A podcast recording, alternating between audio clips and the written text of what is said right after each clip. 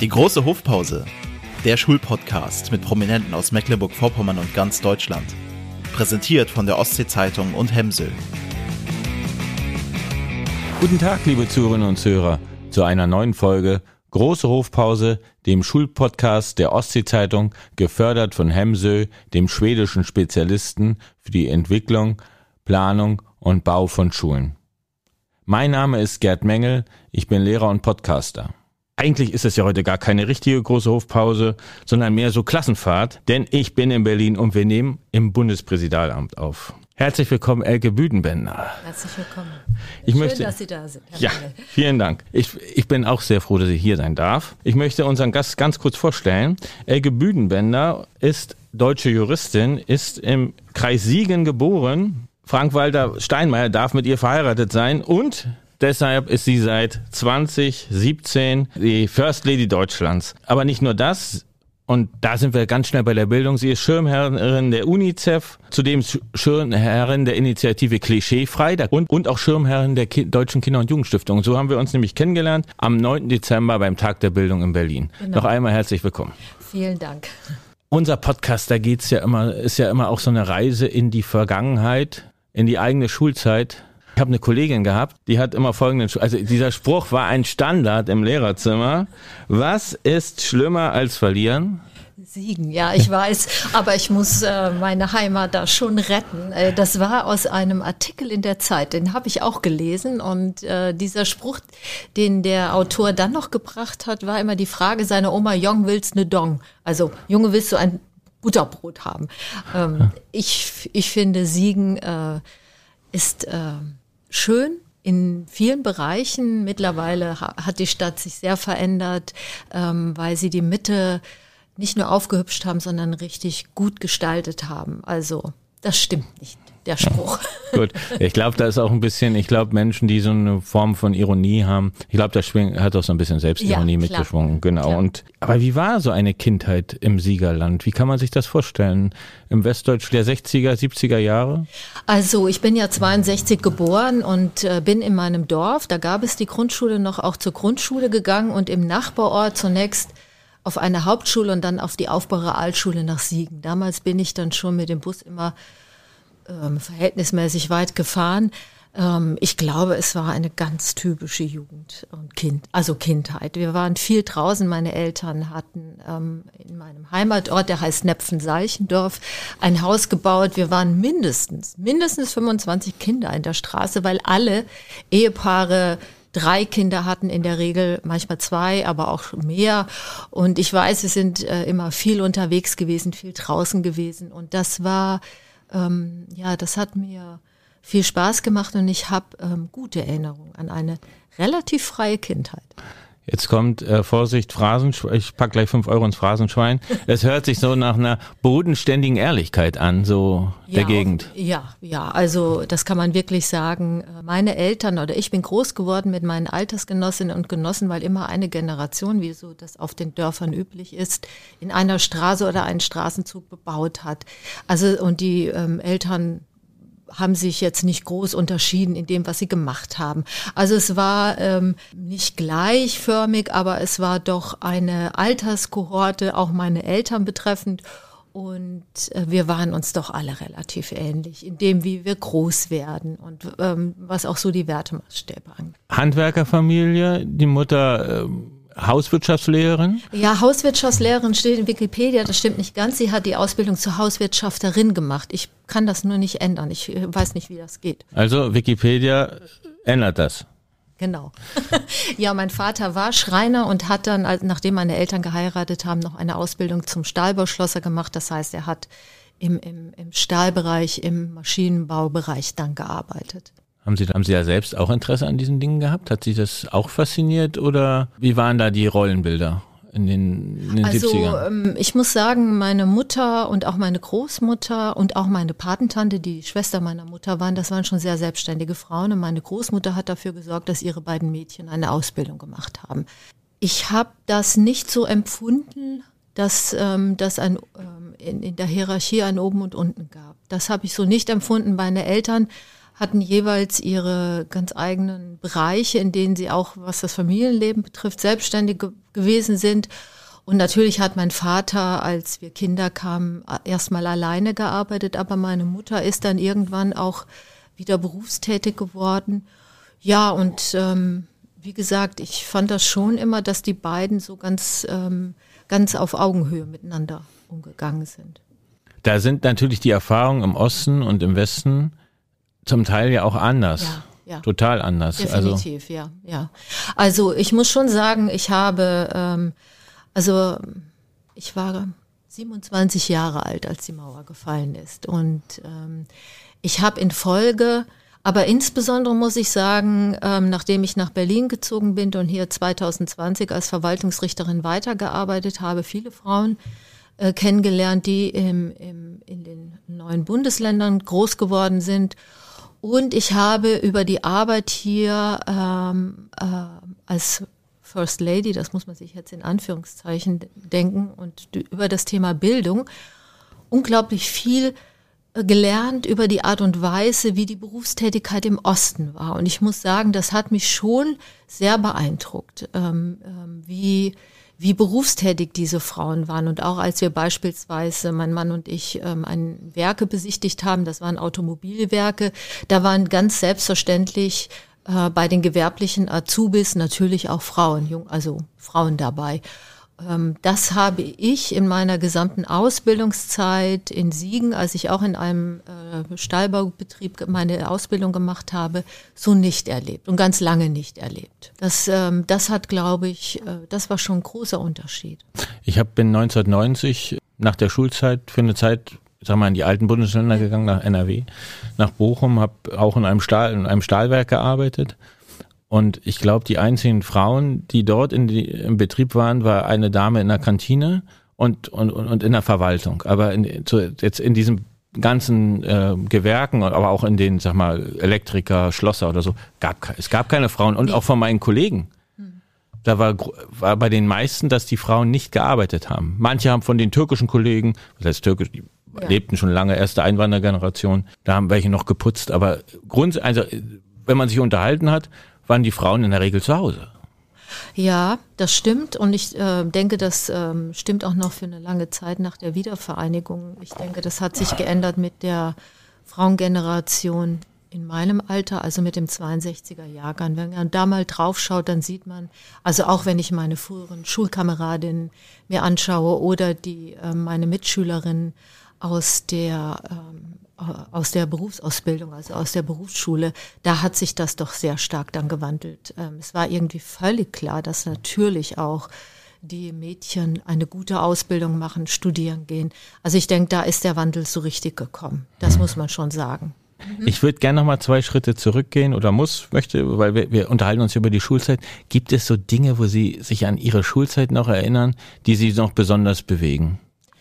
Ja, ich muss sagen, ähm, die Grundschule, überhaupt meine Schulzeit bis zur, zur mittleren Reife habe ich eigentlich als, nicht nur eigentlich, habe ich als gut in Erinnerung. Ähm, wir haben eine Grundschule in unserem Dorf gehabt, das habe ich bereits gesagt. Dort hatten wir in der dritten und vierten Klasse Frau Schalk als Grundschullehrerin, Klassenlehrerin und wir waren 42 Kinder in der Klasse. Ich bin geburtenstarker Jahrgang ähm, und da gehörte schon einiges zu, um diese Bande zu bändigen. Aber die äh, war ähm, außerordentlich pädagogisch erfahren und also da habe ich sehr positive Erinnerungen.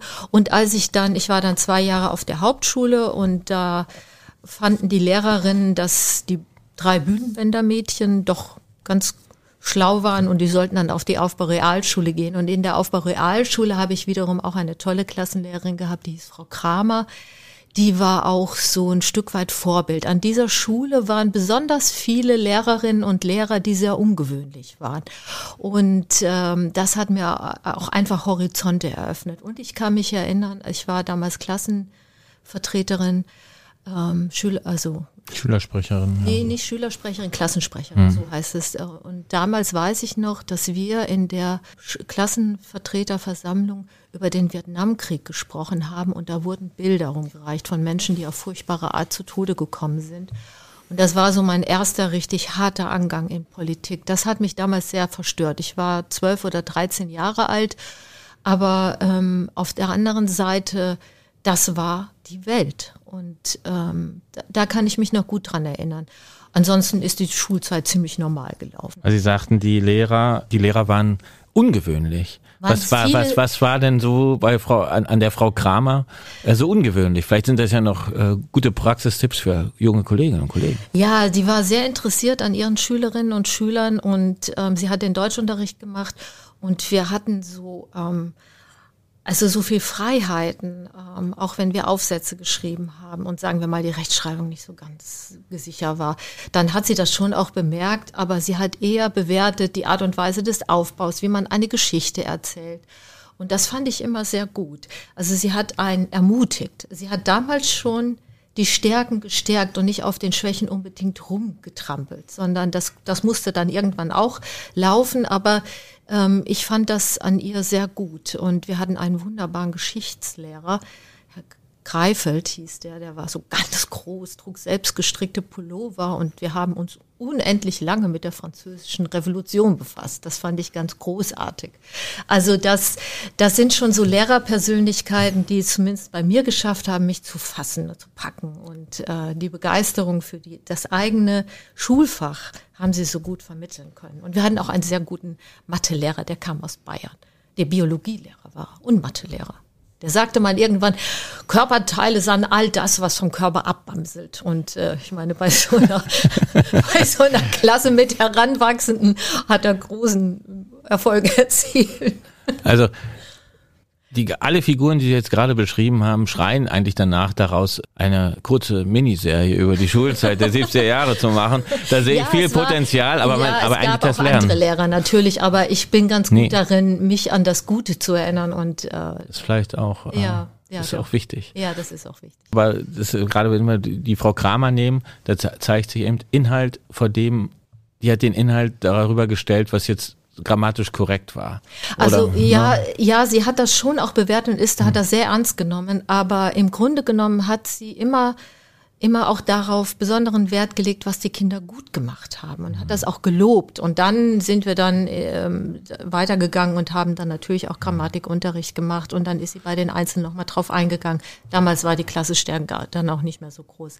Also ich habe schon eine sehr gute Erinnerung und irgendwie hat sie mich auch... Authentizität? Ja und Raum und Zeit geben. Das, was Kinder eigentlich immer brauchen. Das ja. unabhängig von, von der Epoche, in der wir leben. Ja, das stimmt, ja.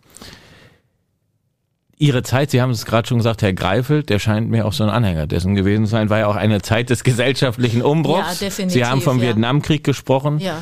Wie sehr war das Thema in der Schule? Sie haben es ja schon gesagt, es war ein so ein eine Phase, dass sie politisiert hat vielleicht so ein bisschen ja, oder aufgerüttelt? das hat mich auf jeden Fall politisiert. Vielleicht war ich in dem Moment auch etwas überfordert von den Bildern als so relativ junger Mensch noch.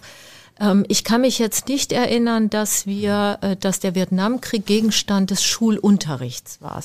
Daran kann ich mich nicht erinnern, zumindest nicht in der, äh, in, in der Realschule. Hm. Das, äh, da war der Unterricht eher, es ging ging so um Aufklärung und was bedeutet Freiheit. Also ähm, was bedeutet die französische Revolution? Das ist mir einfach so im Kopf geblieben, weil ihn das so umgetrieben hat. Und das ist ja, ähm, da merkt man das auch, ähm, was, was Schülerinnen und Schüler fesselt. Es war ja nicht so gewöhnlich, Sie reden jetzt oder haben gerade über die Realschulzeit ja. gesprochen. Sie kommen ja aus, wir haben es schon festgestellt, aus keiner akademischen Familie. Ja.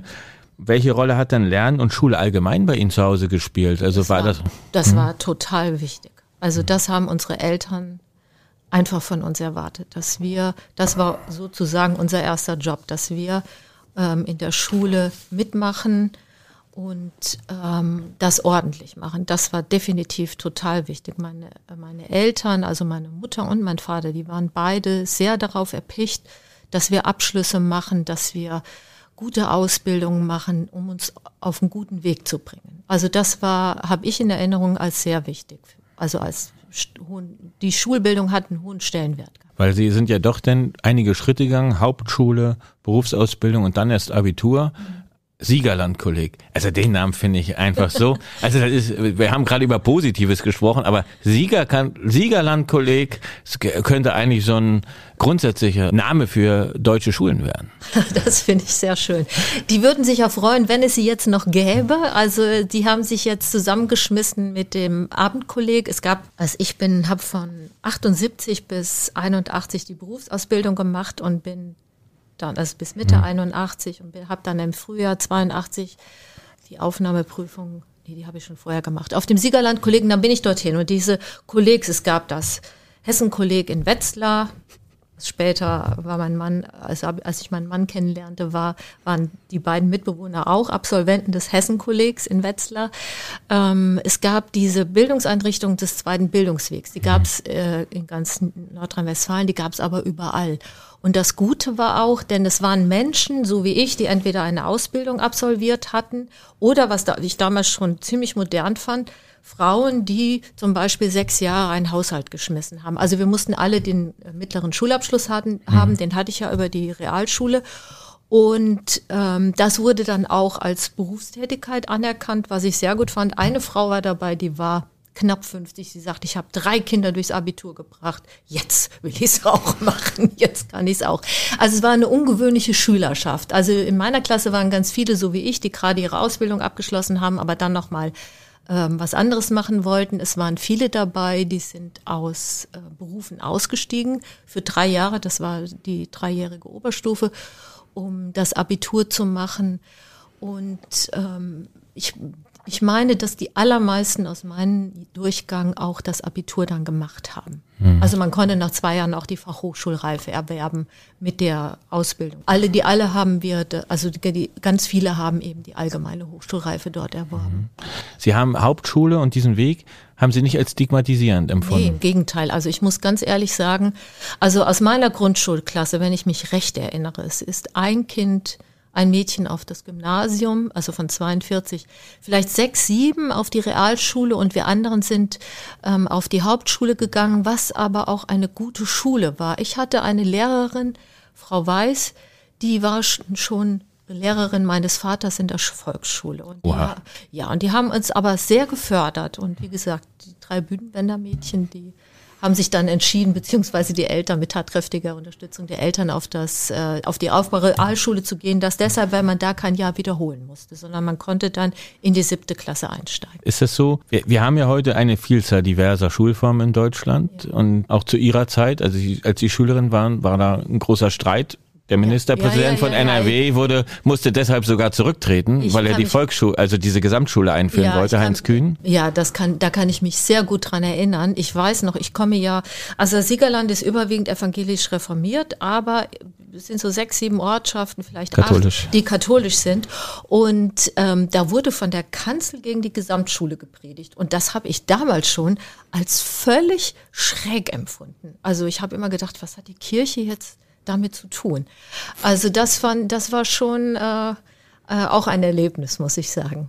Und wir streiten heute immer noch über die ja. richtige Schulform in vielen 16 Bundesländer. Ja. Jedes Bundesland nochmal eigene Schulform, eigene Wege. Das Einzige, was stabil ist, ist das Gymnasium. Da sind sich auch viele Vertreter einig. Ist das eigentlich aus den Herausforderungen, die wir heute haben, ist das noch die richtige Form? Also ich meine, ähm, also wenn ich mir Schule anschaue, dann denke ich, die Schule sollte so sein, was Sie ja eben auch gesagt haben, es, äh, Schule sollte so sein, dass die Möglichkeit besteht, auf das einzelne Kind und seine Bedürfnisse einzugehen. Kinder haben ja ganz unterschiedliche Hintergründe.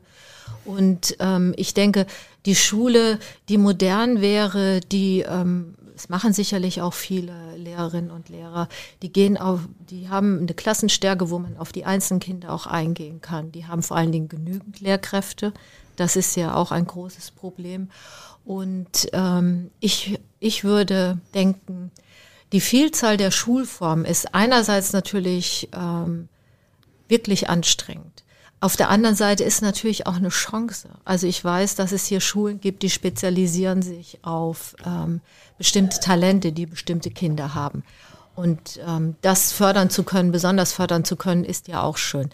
Aber in erster Linie denke ich, dass äh, Schulen so gut ausgestattet werden sein müssen mit Menschen an erster Stelle, aber auch an Material und auch modernen Kommunikationsformen, dass Kinder vorbereitet werden auf das Leben und auf das Weiterlernen.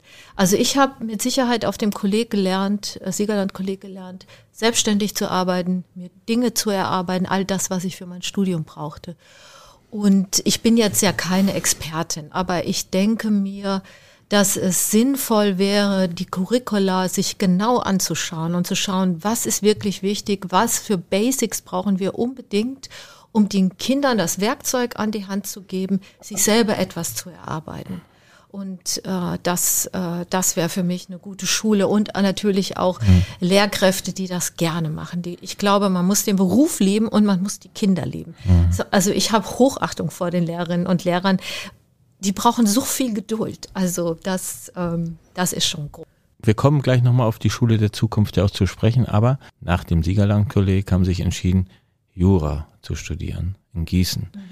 Was hat Sie da motiviert, jetzt in diesen Bereich zu gehen? War es schon diese Erfahrung in der Schule, Geschichte, Politikerfahrung, auch das Gerechtigkeitsthema? Das spüre ich zumindest bei Ihnen, wenn ich Ihnen zuhöre. Ja, ja. Auf, auf, also ähm, für mich äh, ist es, also ich verstehe unter Gerechtigkeit schon, dass wir all unseren Kindern die Möglichkeit geben, das aus sich zu machen, was in ihnen drinsteckt, und wir müssen sie fördern. Aber das Jurastudium, das war so eine Mischung. Ich hab, war während äh, meiner Zeit in der Firma war ich Jugendvertreterin und auch im Betrie dadurch im Betriebsrat. Und ich habe für den, den Deutschen Gewerkschaftsbund und die IG Metall, da war ich Mitglied, oder ja, bin ich noch? Oder ruht das jetzt? Weiß ich jetzt auch nicht so genau. Jedenfalls. Da kann sich die IG Metall mal drum kümmern, ob hier die Beiträge gezahlt werden. Nee, nee, ich bin ja beurlaubt. Das ist auch eine schöne Geschichte, von der ich noch nicht weiß, okay. ob ich sie wirklich erzähle. naja, jedenfalls habe ich da Seminare für junge Leute geteamt und ich habe immer gedacht, es ist schon wichtig, dass die Kolleginnen und Kollegen, die in den Betriebsräten sitzen, äh, dass die einfach gut geschult sind, damit sie mithalten können, damit sie ähm, eine gute Basis haben. Und ähm, das Arbeitsrecht fand ich schon auch sehr interessant. Aber ich glaube, vor allen Dingen habe ich auch gedacht, Bühnenbänder, du, äh, also ich hätte furchtbar gerne Geschichte und Archäologie studiert, aber ich habe mir nicht vorstellen können, da meinen Lebensunterhalt mit zu verdienen. Und dann habe ich gedacht, Bühnenbänder, mach das mit Jura. Ich hatte mich ein bisschen schlau gefragt.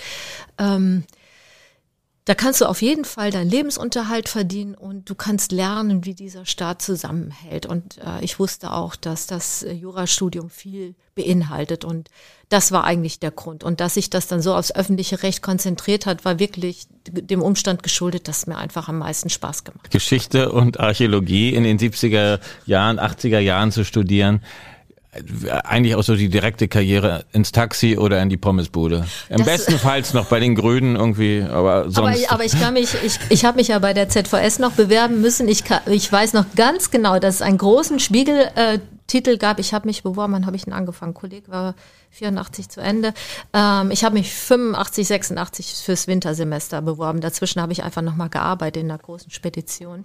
Da gab es einen großen Spiegeltitel darüber, wie viele arbeitslose Juristinnen und Juristen es gäbe. Aber ich habe mich da auch nicht von abschrecken lassen. Wir waren einfach viele.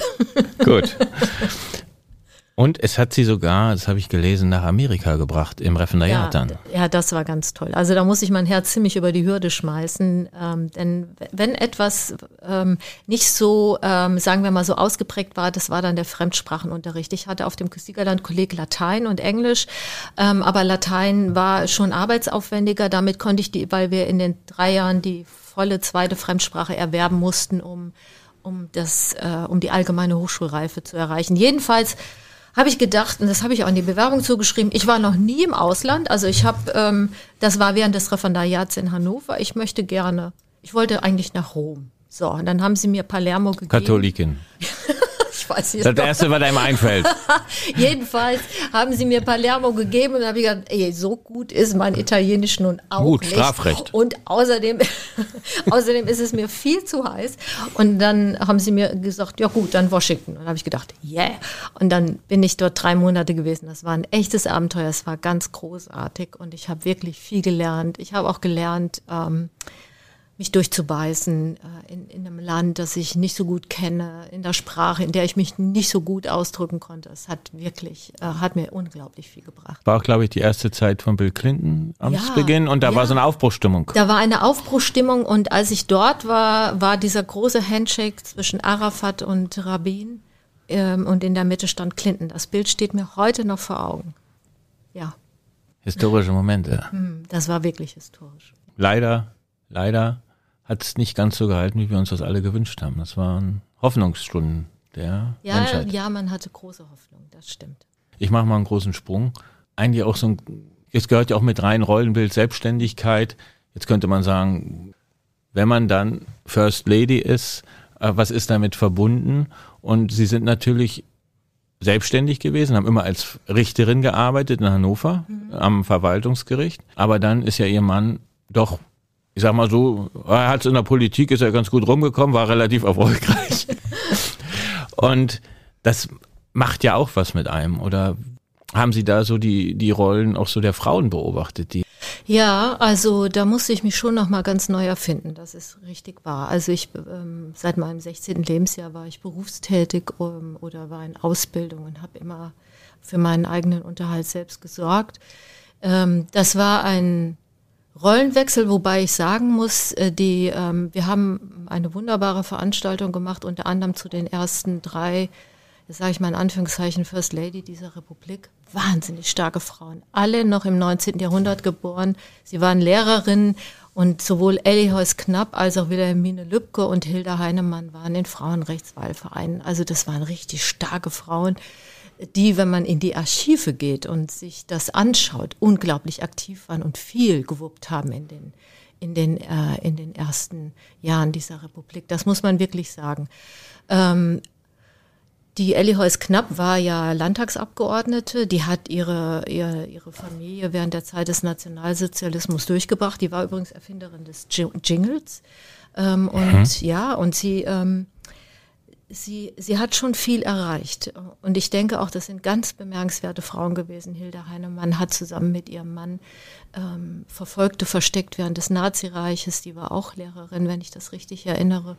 Und Wilhelmine Lübcke war eben auch eine ähm, Kämpferin für das Frauenwahlrecht. Also das waren schon sehr prägnante Fi Figuren. Ähm, aber natürlich, ich bin ja nun auch Juristin und ich bin, ähm, ich bin vor allen Dingen auch Demokratin. Und das Amt, in das ist mein Mann gewählt worden und nicht ich. Deswegen würde ich jetzt in der Rolle, die ich habe, außer bei ganz bestimmten Feldern, wo, von denen ich denke, da kann ja niemand was gegen sagen, würde, halte ich mich mit politischen Äußerungen natürlich total zurück. Denn die Chance, etwas öffentlich zu sagen, das leite ich ja nur aus dem Umstand ab, nicht nur, also nur will ich jetzt weglassen, leite ich aus dem Umstand ab, dass ich mit meinem Mann glücklicherweise verheiratet bin. Aber Man kann mal auch umgedreht sehen. ja, ja. Aber ähm, ich habe eben keine demokratische Legitimation. Das ist mir schon sehr bewusst. Aber Frau Kastorf sitzt da. wir beide waren Greenhorns, als wir hier angefangen haben und wir haben uns wirklich sehr schnell auch gut eingearbeitet. Für mich ist Bildung ungemein wichtig, weil ich denke, das ist nach wie vor der Königsweg für, die, für fast alle Kinder in unserem Land, um ein gutes und zufriedenstellendes Leben zu führen. Dann bin ich sehr engagiert äh, in Sachen Gleichberechtigung Frauen, Mann und auch in Sachen Gleichberechtigung, was ähm, Menschen aus aller Frauen und Herren Länder angeht. Also da bin ich sehr engagiert und ähm, mit all den Facetten, die das äh, mit sich hat. Nichtsdestotrotz gucken wir mal zurück in die 90er Jahre und zum Rollenbild. Bundespräsidentin Gattin Christiane Herzog. Ja. Und ich spiele Ihnen mal was ein aus dem In das Internet vergisst nie. Nee. und hören wir uns mal an, wie da mit der First Lady umgegangen wurde. Guten Abend. Guten Abend. Herzlich willkommen. Guten Abend. So. Bitte schön. Machen wir so. Ist ja ganz selten, ganz selten, dass es zu einem Damenkränzchen hier kommt. Wir haben immer Ach, sehr viele Herren sitzen. Das stimmt nicht. Wir beide waren erst vor kurzem zusammen im Schloss Bellevue und ja. haben uns über unsere sozialen Arbeiten unterhalten. Sind Sie denn beide vorwiegend politisch tätig oder auch als Hausfrauen? Also gehen Sie auch mal mit dem Staubbedel durch den Kreml und putzen Sie mal das Schloss Bellevue durch oder passiert das gar nicht mehr? Ja, Ich? Fragen Sie mich? Also, Sie wissen doch, äh, dass es keine Frauen auf der Welt gibt, die nicht irgendwann auch mal Hausarbeit tätigen. dann bin ich beruhigt. Dann bin ich beruhigt. In beiden Häusern das Gleiche. Und Sie haben jetzt sogar äh, jobmäßig, also was das Fernsehen betrifft, Kochen, eine ihres, eines Ihrer Hobbys zum Beruf gemacht, auch im Dienste der guten Sache. Ähm, gibt es auch russische Rezepte in Ihrem Kochbuch? Nein, es gibt nur Rezepte aus meiner Familie, Herr Gottschalk. Und die russischen kommen vielleicht dann im nächsten Kochbuch. Das wäre vielleicht eine gemeinsame Aktion. Das wäre toll. Kochen gegen Alfred, das wäre. Mit Alfred. Mit Alfred, gut. Mit Alfred. Gegen jemanden machen wir prinzipiell nichts. So ist recht. Das ist ja auch, ähm, Sie heißen also Herzog, obwohl eigentlich also Gorbatschow war, Herzigova und dann sind wir schon beim Wonderbra. Aber Herzog aber. Herzigova, Herzigova. So, Äh, damals in den 90er Jahren wäre Gottschalk dann noch ein Fall für Jugendgerichtsbarkeit. Heute ist es eher so äh, Betreuungsgericht mit solchen Aussagen, oder? Ja, ich glaube, davon hat er sich mittlerweile auch entfernt. Also das denke ich schon. Aber ich finde schon Drei, also wirklich vom Damenkränzchen.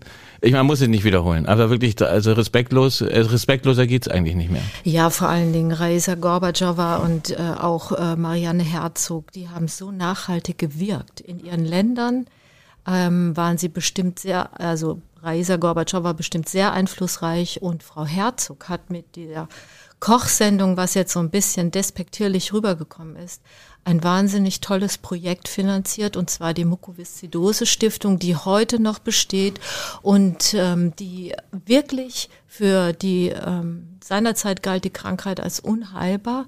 Mittlerweile gibt es ein Medikament, wenn ich das jetzt richtig ähm, sage, ich hoffe, das ist so, dass es ähm, nicht heilt, aber ähm, so stellt, dass die Menschen wirklich unter Umständen eine ganz normale Lebenserwartung haben.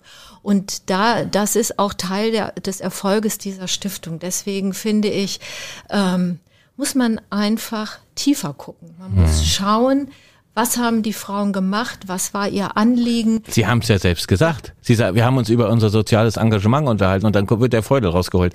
Aber das Gute ist, Gottschalk war dann in der Sendung äh, eingeladen von Herzog in der Kochsendung und dann fing dann so an, ja, guten Abend, ja, jetzt hier eigentlich noch mal Gummibärchen und dann hat, hat sie gesagt, Herr Gottschalk, hören Sie auf, hier so rumzuzappeln und schneiden Sie eine Zwiebel. Und dann wollte er nochmal ansetzen und war auch irgendwie in so einem lächerlichen, ich sag mal, in so einem bunten Anzug, wo Willy Brandt wieder aus dem Grab steigen würde und die Farbfernsehen direkt wieder ausschalten. Da hat sie ihn zweimal gemacht, Sie sind ein Lümmel. Und jetzt halten Sie den Mund, machen Sie das, was ich sage. Da hat sie sich dann gerecht. Ja, das weiß ich gar nicht, ob sie sich. Aber er hat ihm klare Ansage ja, gegeben. sie, äh, ich glaube, so Und war es hat sie nicht auch. geschadet. Ja, so war sie, glaube ich auch. Also ich glaube schon, das war eine Frau der klaren Ansagen.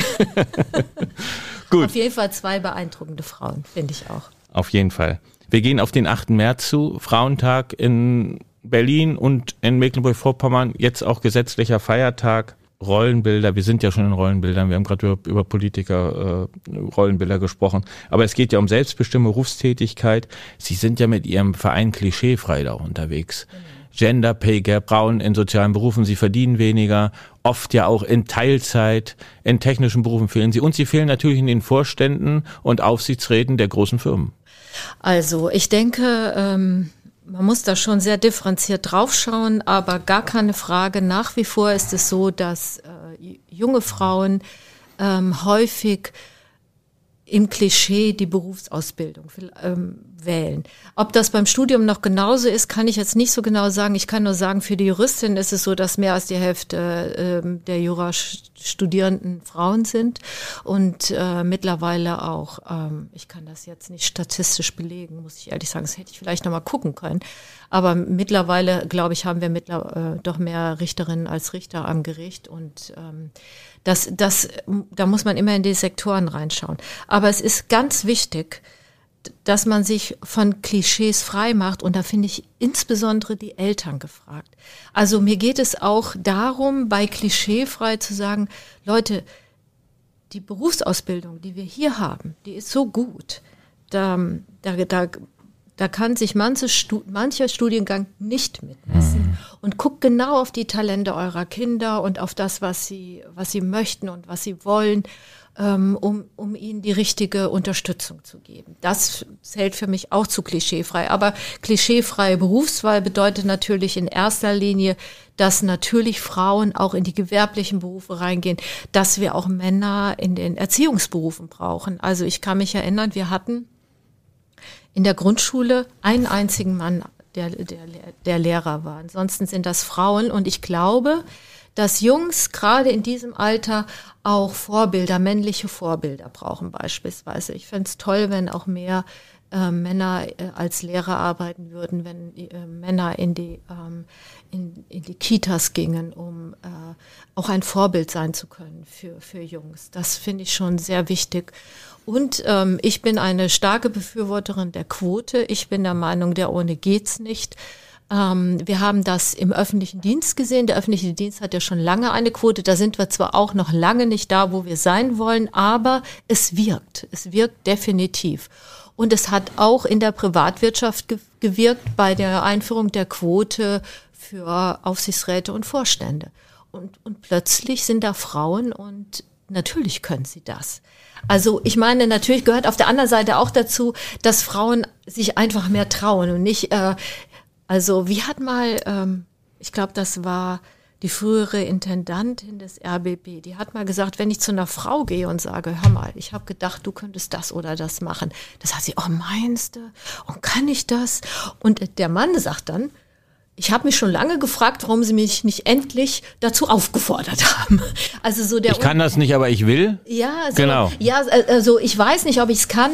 Ich, ich würde, also ich meine, das ist natürlich auch ein Klischee und es äh, gibt ja mittlerweile auch wirklich so viele Männer, die ähm, ähm, genau überlegen, was sie wollen. Also es gibt so viele Männer, die Väter sein wollen und dafür auch berufliche Einschränkungen in Sachen Karriere auf sich nehmen. Ähm, das, da ändert sich schon etwas. Ähm, aber ähm, wie gesagt, ich meine, die Quote wirkt und ich bin auch der Meinung, wir brauchen sie noch. Und der Gender Gay Pack, der, also das hängt natürlich auch damit zusammen, das haben Sie angesprochen mit der Teilzeit. Das habe ich ja auch lange Jahre gemacht. Ähm, und jetzt wieder? Jetzt wieder. Aber das ist ja auch meine eigene Entscheidung. Ich bin ja nur groß und ja. kann das auch selbst entscheiden. Ähm, aber ich wollte hier nicht, ich wollte das hier nicht sein lassen. Ich wollte beides. Ich will hm. alles. Ja. Naja, und vielleicht auch Ihr Beitrag gegen den Fachkräftemangel. okay. Das haben Sie jetzt noch gar nicht gesehen. Nein, aber zum Beispiel, weil wir Klischee, meine, Sie wissen ja beim juristischen Examen, also ich kann das, zur Not muss ich es rausschneiden, aber meine, wir hatten, glaube mal, die Zwillinge, also wir haben auch Zwillinge und meine, meine, Frau hat acht Wochen nach der Geburt der Zwillinge ihr zweites Staatsexamen abgelegt in Jura. Wow. Ja. Wow. Und dann wurde allen Männern, die da in der Prüfung waren, und das war, war es war auch anstrengend, also ja, ich weiß. und gegen den ganzen Tag. Und dann wurden allen Männern gratuliert. Und dann wurde, also was sie jetzt machen, wurde gefragt, was wollen sie jetzt machen und in welchen Richtung wollen sie gehen und so weiter. Ja, Glückwunsch. Naja, sie haben sich ja was anderes vorgenommen. Es war wirklich so und das, äh, das sitzt heute noch. Also sie ja, haben das, das, immer wieder. Das ärgert sie immer wieder. Ja, das, also es ist wie ein Stachel im, im, im Fleisch. Das kann ich so gut verstehen, dass sie das, dass ihre Frau da total sauer war. Ich meine, wie kommen die dazu, sowas zu sagen? Also, ja, und die ganze Prüfungskommission natürlich nur Männer? Ja. ja aber gut, äh, schwamm darüber. äh, wir, wir ändern das. Wir gucken noch mal in die Bildung. Ganz, wir haben über Klischee, wir haben ja. über Arbeitswelt gesprochen, aber UNICEF ist ja, ja, sozusagen qua Amt, das es ja nicht gibt, First Lady, aber gehört die Schirmherrschaft UNICEF dazu. Und ja. da gehört Punkt 4 ist eben gute Bildung.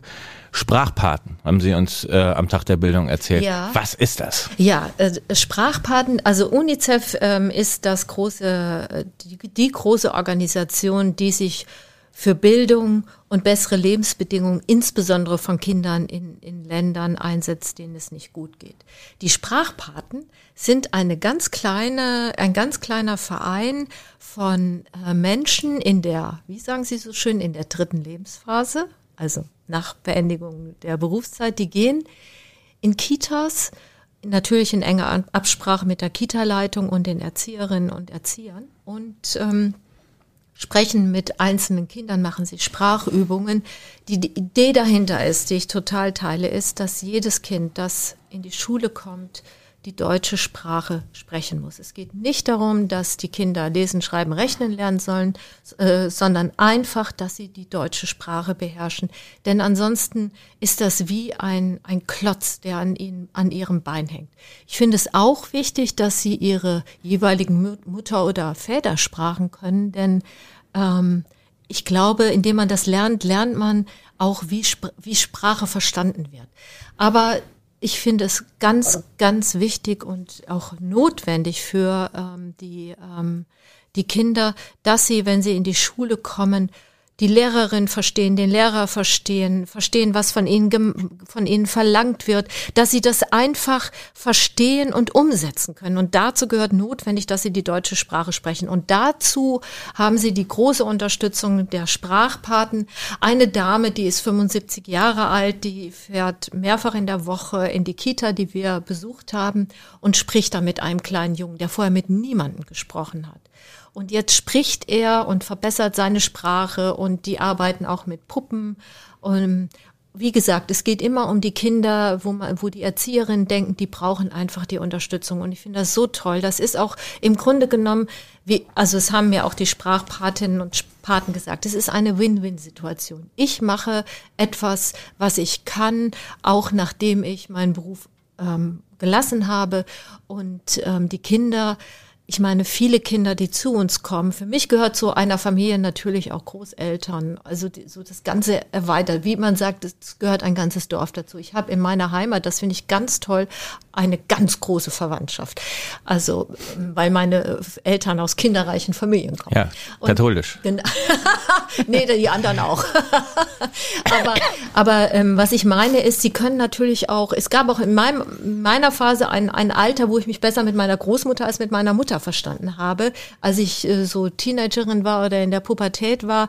Und Kinder brauchen auch Großeltern. Und das können die auch so ein bisschen mit reinbringen, weil Großeltern sind doch gelassener, die müssen nicht mehr erziehen, die können einfach da sein.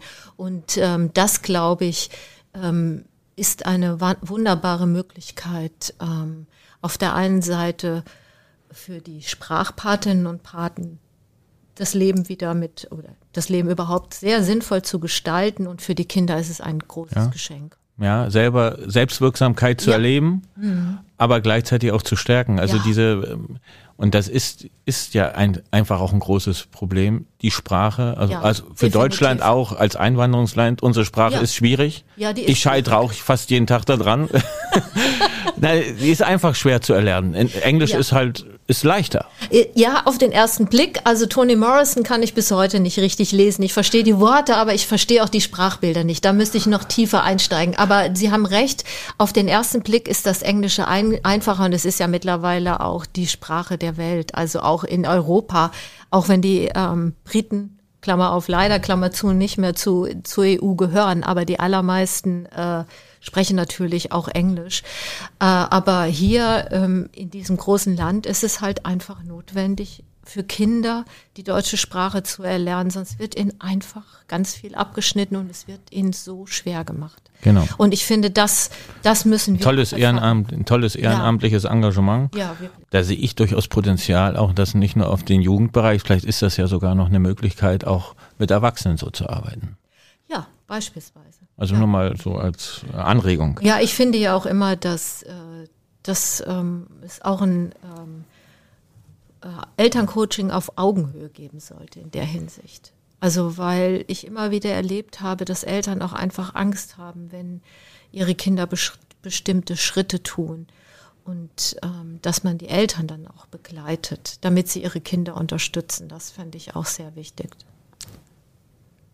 Am Ende gibt es hier immer die Frage, frei, ich sag, wir haben bei Frau Kramer hieß es immer viel frei, Zeit und Raum. Und ich stelle auch bloß eine Frage.